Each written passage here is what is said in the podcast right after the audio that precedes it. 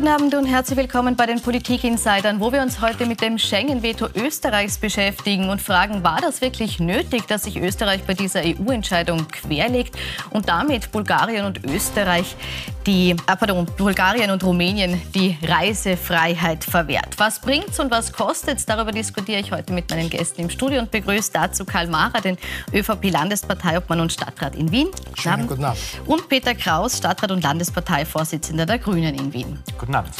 Herr Mara, Rumänien und Bulgarien haben alle von der EU vorgegebenen Kriterien erfüllt für diesen Schengen-Beitritt. Und es war auch so, dass bis Mitte November noch Innenminister Gerald Kahner den Eindruck vermittelt hat, als würde diesem Beitritt nichts im Weg stehen. Warum jetzt diese Kehrtwende?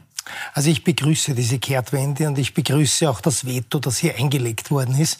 Auch aus Wiener Sicht, weil ja Wien ganz besonders von Migrationsentwicklungen und Bewegungen äh, erfasst ist.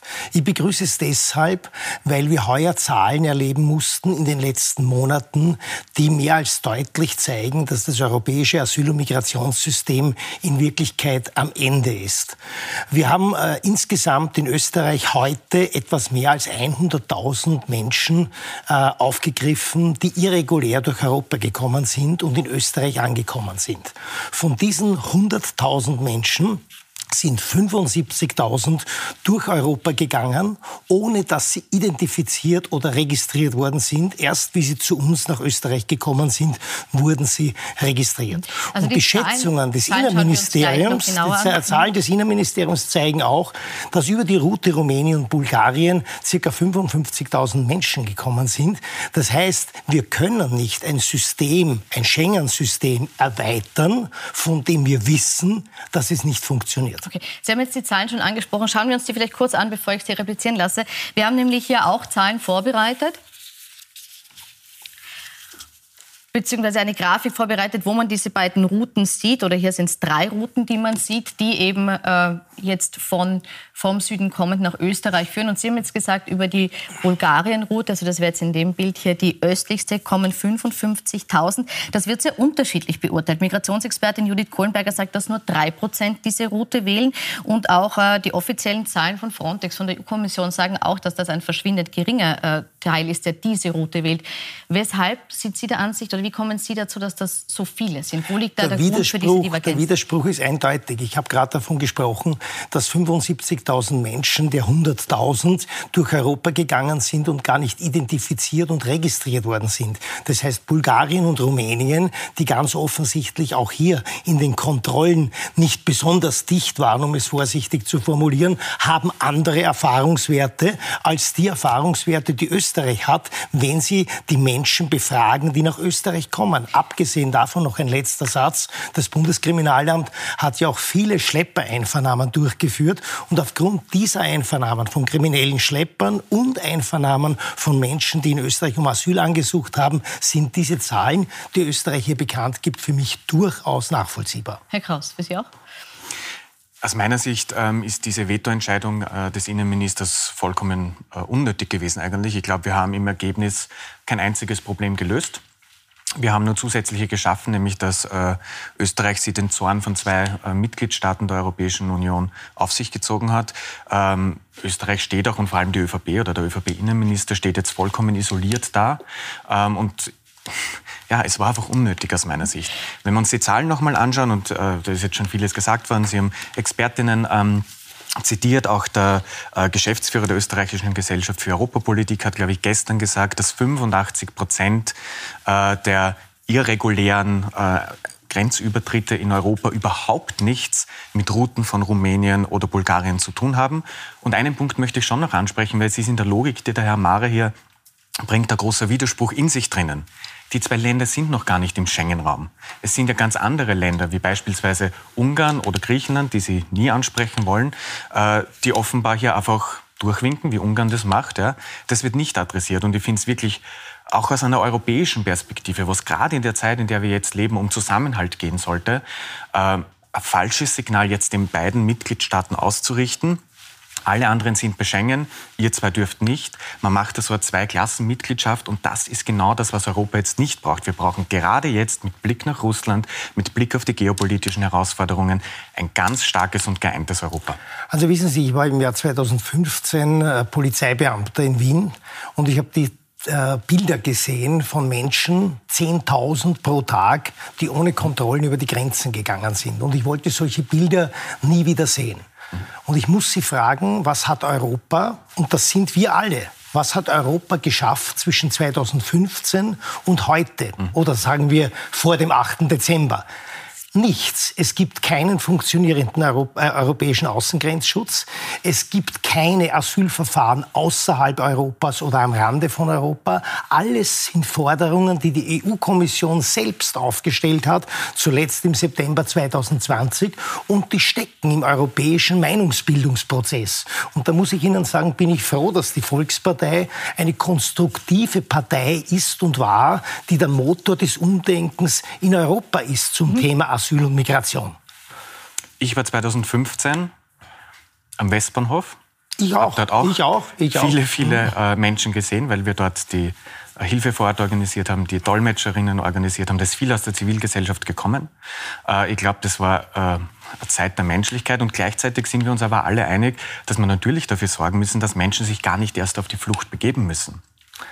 Krieg, die Klimaschäden, die wir jetzt sehen, das sind alles Themen, die müssen wir eigentlich verhindern, damit sich Menschen nicht auf die Flucht machen. Ich möchte jetzt nochmal zu, darauf zurückkommen. Wenn wir in Europa Lösungen finden wollen, dann ist das Vorgehen, das der Innenminister hier gewählt hat, komplett das Falsche.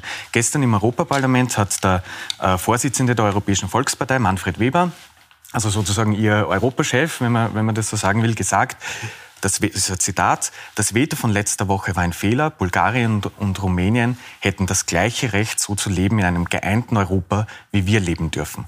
Und man sieht da schon, dass auch andere Volksparteien in Europa das ganz anders sehen als die ÖVP. Und es ist auch nicht nachvollziehbar, wie sie glauben, durch dieses Veto irgendein Problem, die es ja gibt, jetzt zu lösen oder dass die Lösung wahrscheinlicher wird? Herr Kraus, ich akzeptiere Ihre Meinung. Ich äh, akzeptiere auch Meinungen, die im Europaparlament geäußert werden, selbstverständlich. Aber bitte akzeptieren Sie auch meine Meinung. Und meine Meinung ist, dass durch dieses Veto jetzt endlich das erreicht worden ist, was jahrelang nicht erreicht worden ist, nämlich ein massiver Nachdenkprozess in Europa. Äh, Aber Wir Herr haben Mara, ja eine, eine Zwischenfrage. Ist es, ist dieser Nachdenkprozess, den Sie anstoßen wollten, war es dafür notwendig, zwei zwei Länder ins Auszustellen, indem man sie jetzt ausschließt, zumindest für eine Frist, äh, aus, aus diesem Schengen-Abkommen, dem sie ja eigentlich beitreten könnten? Es war notwendig, weil wir nicht ein System erweitern können, das nachweisbar nicht mehr funktioniert. Aber Kroatien Sie wissen ganz genau, Sie wissen ganz genau, da gibt es auch eine andere Art von Grenzkontrollen, dort gibt es auch einen anderen Zug äh, der Migranten, die äh, nach Europa kommen oder durch Europa gehen. Das ist eine andere Situation in Kroatien. Aber im Wesentlichen muss man eines sagen. Man kann ein System nicht erweitern, das einerseits Schwachstellen zeigt, wie jetzt durch den Strom der Menschen, die durch Europa gehen, und andererseits nicht mehr funktioniert, weil es ja immer wieder Binnenkontrollen gibt. Einen Satz nur dazu. Schengen ist unter dem Prinzip erfunden worden, unter dem Prinzip funktionierender europäischer Außengrenzen.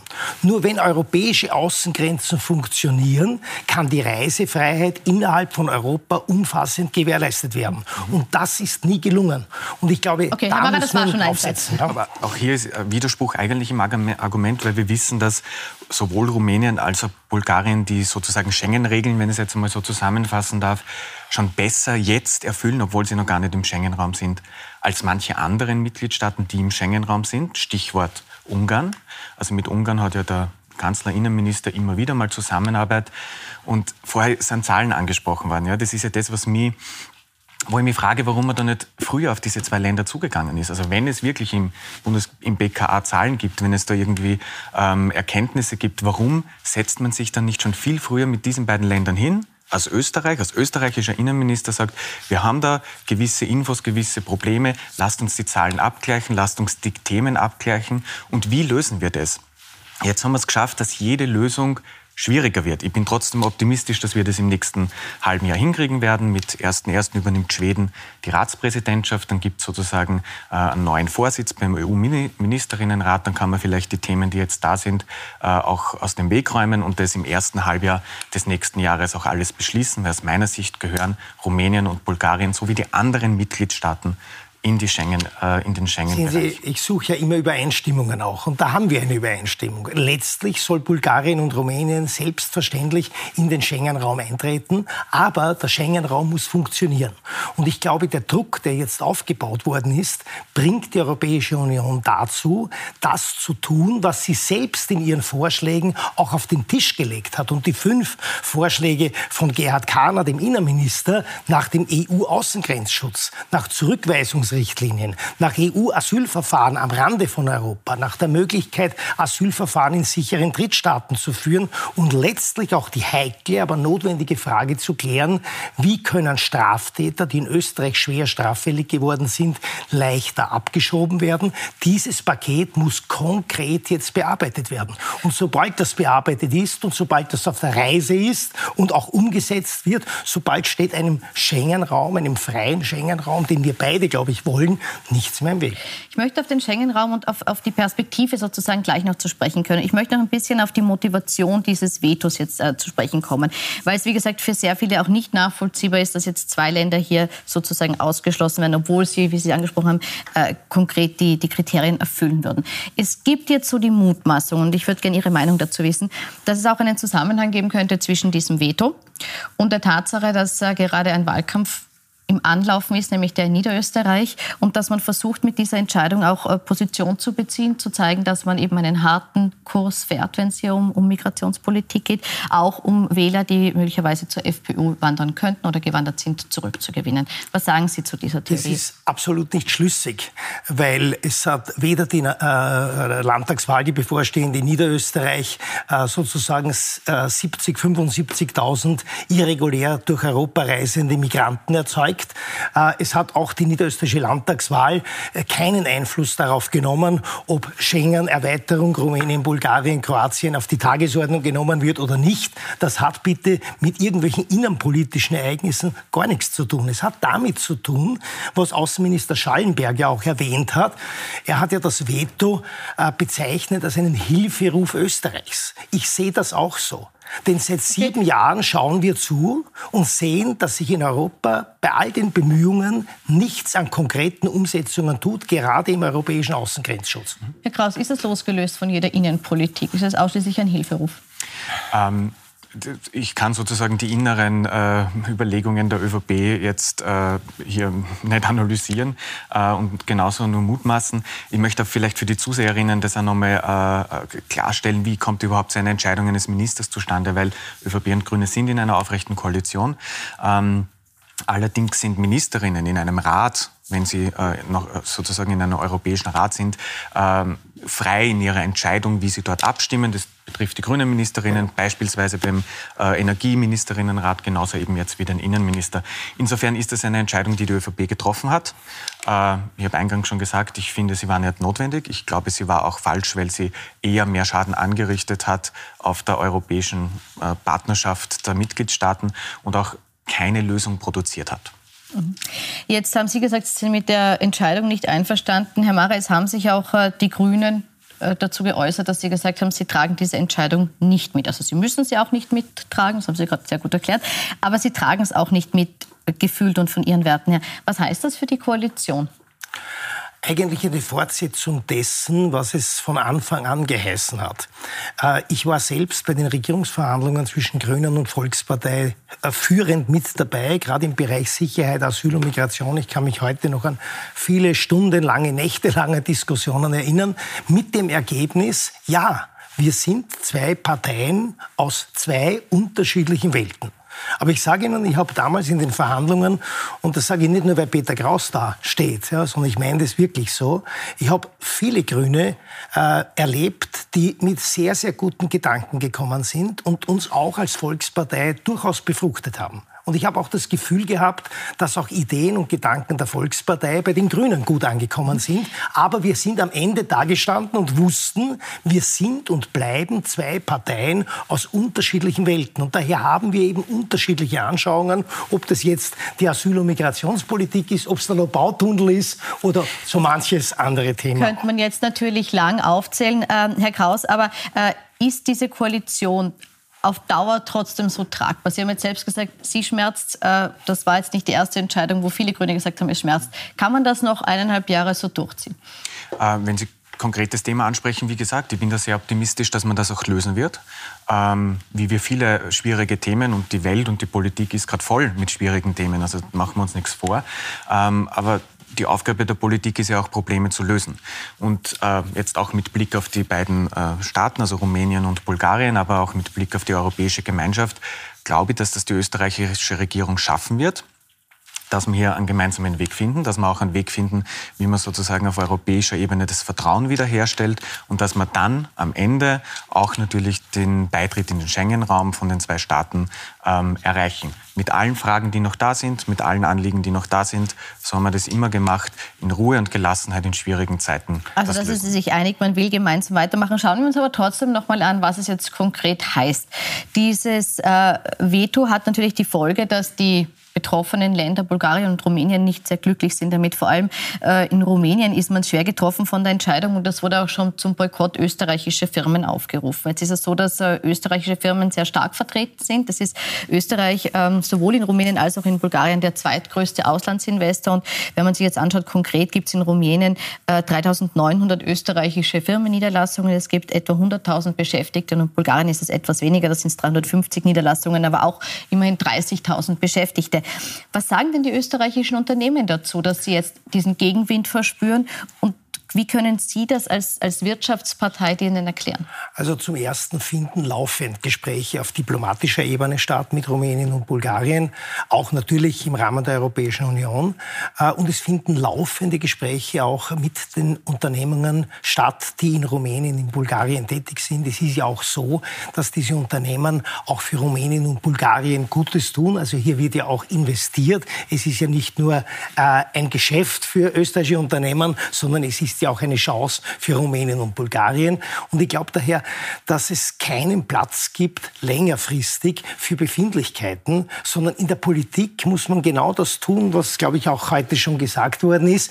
Man muss ständig aufeinander zugehen. Aber man darf auch nicht, verzeihen Sie, äh, angerührt sein, sage ich es jetzt einmal widerisch, wenn es einmal nicht unbedingt nach dem Willen äh, der Kommission geht, der Europäischen Union geht, wenn ein Staat, und es waren ja die Niederlande im Übrigen auch, äh, die zumindest teilweise hier mitgestimmt Bulgarien, haben. Aber äh, egal, aber ich glaube, äh, dem Prinzip nach ist das eine ähnliche Situation. Da glaube ich, kann man nicht auf Befindlichkeiten achten, sondern da muss man weiter im Gespräch bleiben und das wird man tun. Nur eines wird aber nicht heißt passieren. Es, nein, aber, heißt das, dass Sie nicht davon ausgehen, dass äh, das wirtschaftlichen Schaden für Österreich zur Folge hat? Davon gehe ich nicht aus. Und ich äh, sage noch. Glauben Sie auch, dass das von der, von der Hand zu weisen ist? Ich sag.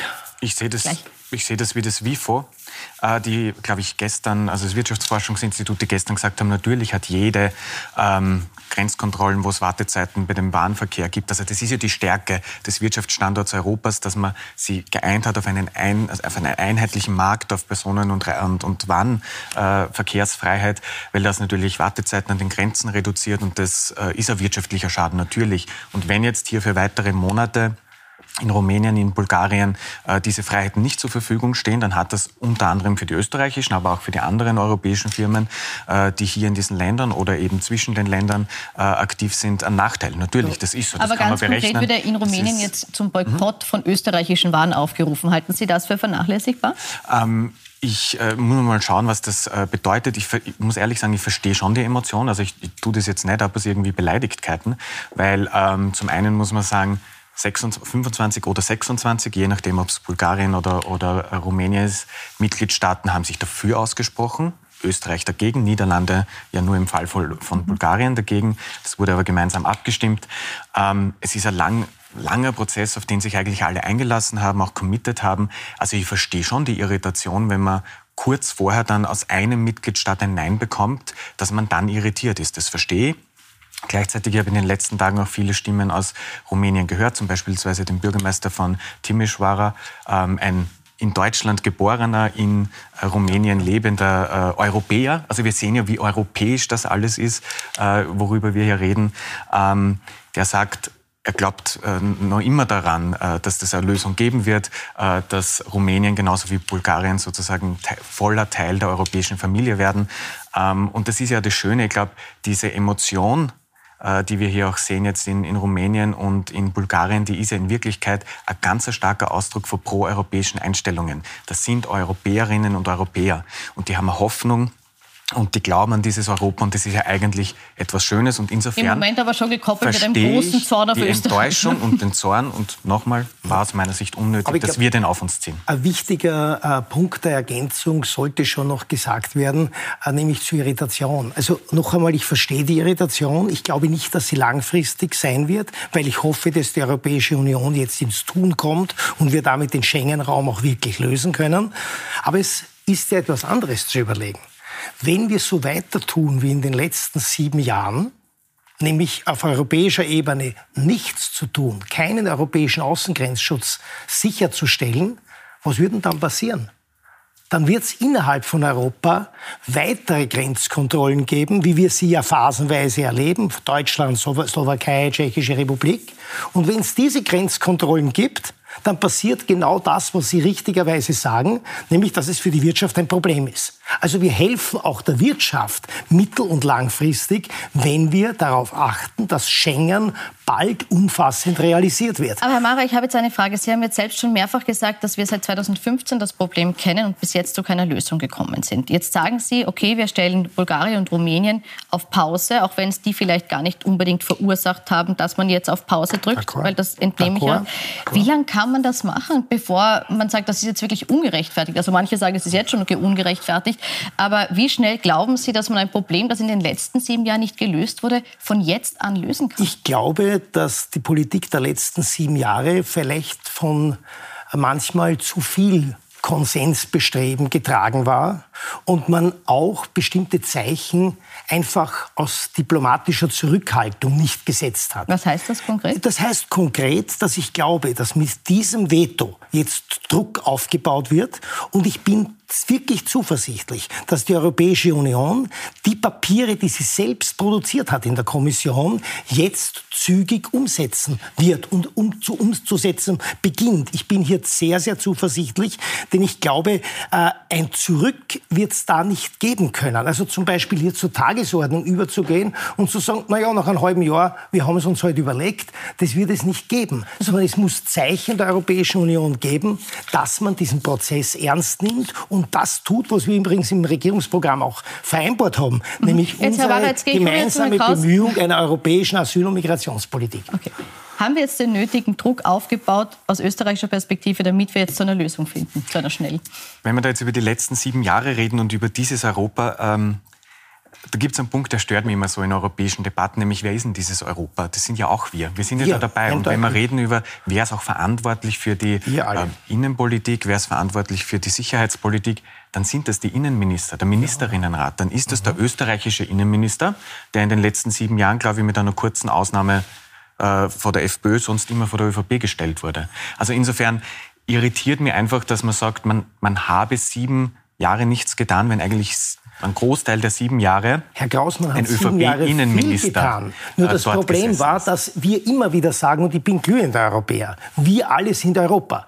Nur wenn Teile von Europa zuschauen müssen, die von Migration besonders betroffen sind. Und Österreich ist hauptbetroffen von Migration. Wir zuschauen müssen jahrelang, dass andere und vor allem die Gremien der Europäischen Union, in der wir mit drin sitzen, aber nur ein Teil dessen sind, nicht ins Laufen kommen dann muss man diesen Hilferuf auch starten, der so genannt auch äh, bezeichnet worden ist. Und ich bin ganz, ganz sicher, dass die Europäische Union daraus lernen wird. Weil ich sage Ihnen noch etwas als glühender Europäer. Wenn das Asyl- und Migrationsproblem in Europa nicht gelöst wird, dann wird die Europäische Union scheitern. Und ich sage noch einen Satz, weil Sie das so angesprochen haben, und da sind wir wieder einer Meinung. Wir brauchen Hilfe in den Herkunftsländern. Wir brauchen die Bekämpfung der Fluchtursachen. Da bin ich völlig bei Ihnen. Das gehört in dem Paket dazu. Aber bevor wir losstarten, brauchen wir die Sicherung der europäischen Außengrenzen. Es gibt einen Punkt, den ich glaube ein bisschen anders sehe. Wir sind in vielen jetzt, glaube ich, einer Meinung. Beispielsweise ähm, ähm, Fluchtursachen. Mir ist da immer auch sehr wichtig und das wird uns die nächsten Jahre beschäftigen, das Thema Klima. Also die Auswirkungen der Klimakrise werden ein sehr, sehr großer äh, Teil der Fluchtursachen werden. Also je mehr Klimaschutz wir machen und je mehr Klimaschutz äh, wir vorantreiben, umso weniger Gründe wird es geben, dass Menschen ihre Herkunftsländer verlassen müssen.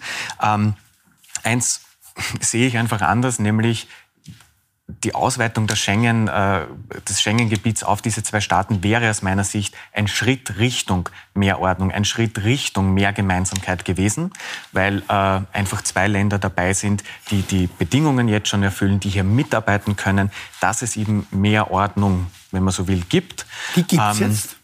Dann müssten Sie eigentlich noch ansprechen, was ist eigentlich mit Ungarn? Ungarn winkt ja eigentlich durch. Da habe ich jetzt äh, noch nichts davon gehört, weil sie Mitgliedstaat sind. Mhm. Ähm, da gibt es ja auch immer wieder Vereinbarungen oder gemeinsame Fototermine mit dem Innenminister. Also diesen Punkt verstehe ich nicht, warum man hier einen Schritt, der eigentlich Teil der Lösung ist. Mehr Europa ist Teil der Lösung einer gemeinsamen Asyl- und Außenpolitik. Ähm, warum man diesen Schritt jetzt nicht geht. Zu Ungarn, bitte. Zu Ungarn. Äh, Operation Fox sagt Ihnen etwas, ist erst vor kurzer Zeit gestartet worden. Im Umkreis von zehn Kilometern an der österreichisch-ungarischen Grenze patrouillieren österreichische und ungarische Polizisten gemeinsam, um den Migrantenstrom etwas zu bremsen. Schauen Sie sich bitte die Bilder der ungarisch-serbischen Grenze an, was hier passiert. Und zwar meine ich da jetzt nicht das immer wieder genannte Verschulden Ungarns im Umgang mit Menschen, sondern ich meine auch, wie Menschen mit Grenzschützern umgehen, zu welchen Akten es dort kommt, der Gewalt an der ungarisch-serbischen Grenze. Und ich glaube daher, dass Ungarn hier ein wesentlicher Partner ist, den man hier auch ansprechen muss und mitnehmen muss, bei aller Kritik, die auch geäußert werden muss und die auch von Österreich gegenüber Ungarn geäußert wird.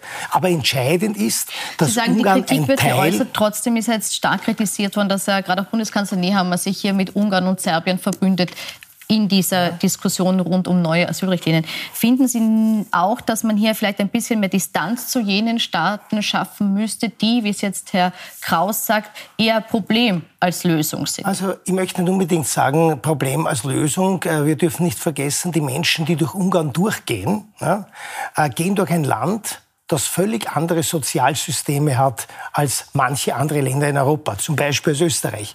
Das heißt, ein durchschnittlicher Mensch, der nicht auf der Flucht ist, sondern in Wirklichkeit sich bessere Arbeitsbedingungen sucht, das ist ja das Problem, dass wir zwischen Asyl und Migration viel zu wenig unterscheiden. Also ein Mensch, der seine Lebensbedingungen verbessern will, der bleibt doch gar nicht in Ungarn. Der will nach Österreich, der will nach Deutschland, weil dort gibt es einfach die Sozialsysteme, mit denen er besser leben kann. Ich verstehe das aus der Sicht des Betroffenen. Aber das ist eben die Unterschiedlichkeit von Europa, die wir auch sehen müssen. Und daher glaube ich, hilft es nicht, hier mit Distanz zu arbeiten, sondern mit Kooperation. Und ich glaube, das Beispiel mit Serbien ist ein sehr gutes. In Serbien gibt es jetzt keine Visafreiheit mehr für Tunesien und es gibt ab 31. Dezember keine Visafreiheit mehr für indische Staatsbürger. Und das bedeutet jetzt schon einen Rückgang des Migrationsstroms aus diesen Ländern. Und das war eine Kooperation, nicht aus Europa ganz allgemein, sondern es war eine äh, Kooperation und eine Initiative eines Europäers, des Bundeskanzlers Karl Nehammer dann würde man genau diese Kooperation oder hätte mir die eigentlich schon, wenn es wirklich Zahlen im BKA gibt und Erkenntnisse, die so ähm, schwerwiegend sind im Blick, mit Blick auf Rumänien und Bulgarien, genau für die zwei Länder auch erwartet. Weil warum sozusagen ähm, antwortet man hier mit Kooperation und nicht mit Distanz, wie Sie es gerade selber ja. gesagt haben. Und im Fall der zwei Länder, die die Bedingungen für den Schengen-Beitritt erfüllen, die die Grenzen, die Außengrenzen schützen, die all das, was Schengen ausmacht, bereits einlösen, dort ähm, reagiert man jetzt kurzfristig mit Distanz. Ich glaube, das ist der Kern der Frage. Weil es in Serbien um Visafreiheit geht und in Rumänien und Bulgarien um Schlepperkriminalität, meine jetzt Ungarn, Menschen durch die Länder Ich meine die EU-Mitgliedstaaten Ungarn, Rumänien, Bulgarien ich glaube, das ist einfach nicht gut, wenn man hier mit zweierlei Maß misst und sozusagen hier mit Kooperation, die richtig ist, ähm, gemeinsam arbeitet und andererseits aber mit Also ich glaube, Distanz gibt es genug, wenn wir nur daran denken, dass die Rechtsprechung heute davon spricht, dass Ungarn und Griechenland kein sicheres Land sind und wir dort Menschen gar nicht Aber die Frage war eine andere. Die Frage ist, warum nicht den Schritt auf Bulgarien und Rumänien zumachen? Äh, wir können den Schritt auf Bulgarien und Rumänien nur zumachen, also aktiv setzen, aktiv, setzen, aktiv ja. setzen, wenn wir uns bekennen dazu, das Schengen-System in dieser Form weiter fortzuführen. Und das wollen wir nicht. Und das werden wir auch nicht tun, weil das Schengen-System ist längst gescheitert. Ich sehe das anders. Ich sehe die äh, Warenverkehrsfreiheit, die Personenfreiheit, dass wir ähm, über Grenzen reisen können in einem sicheren Europa, ist eine der größten Errungenschaften dieser Europäischen Union. Aber die bröckelt jetzt. Für, bröckelt jetzt. für die Wirtschaft, aber auch für die Menschen, die erleben. Ich bedanke mich für die Diskussion. An der Stelle müssen wir leider Schluss machen. Dankeschön. Ihnen noch einen schönen Abend auf Puls 24.